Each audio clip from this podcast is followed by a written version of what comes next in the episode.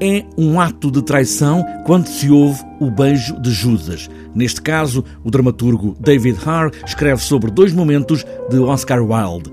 A prisão por indecência, neste caso, relações sexuais com o homem, e a traição do amante Lord Douglas, cumprida a pena de dois anos.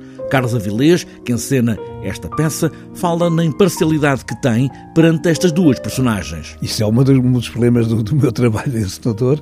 Posso estar a favor, mas não estar tão a favor. Quer dizer, não, de forma nenhuma não vamos beatificar o Oscar Wilde, não é isso?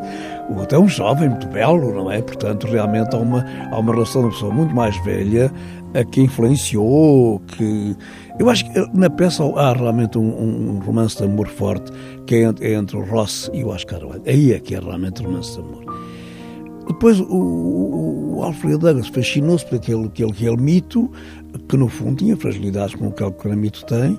Eu não vou estar só na posição de contra, como Alendro, que é o, o Alfredo Douglas, nem pensar nisso, não faço isso. É uma peça sobre opções sexuais, sim, diz Carlos Avilés, mas também é muito mais do que isso. E não, não é só isso, a peça é profundamente é muito política e muito forte.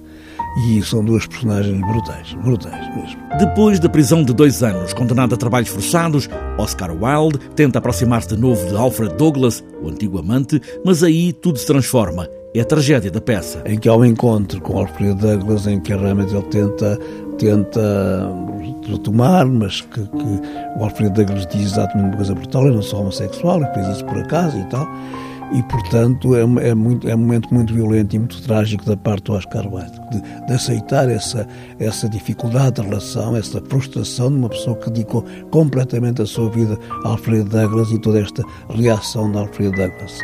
Eu devo dizer-lhe, como encenador, que eu defendo as duas personagens igualmente, o Oscar Wilde e o Alfred Douglas. Acho que o Alfred Douglas foi uma pessoa muito torturada pelo pai, Queensbury, e que foi, e que foi realmente uma personagem marcante na vida do Oscar Wilde. Sem Alfredo Douglas não havia Oscar Wilde, sem Oscar Wilde não havia Alfredo Douglas. O amor e a traição, com todos os contornos de uma tragédia real, com um dos maiores dramaturgos, romancista e crítico de arte, Oscar Wilde.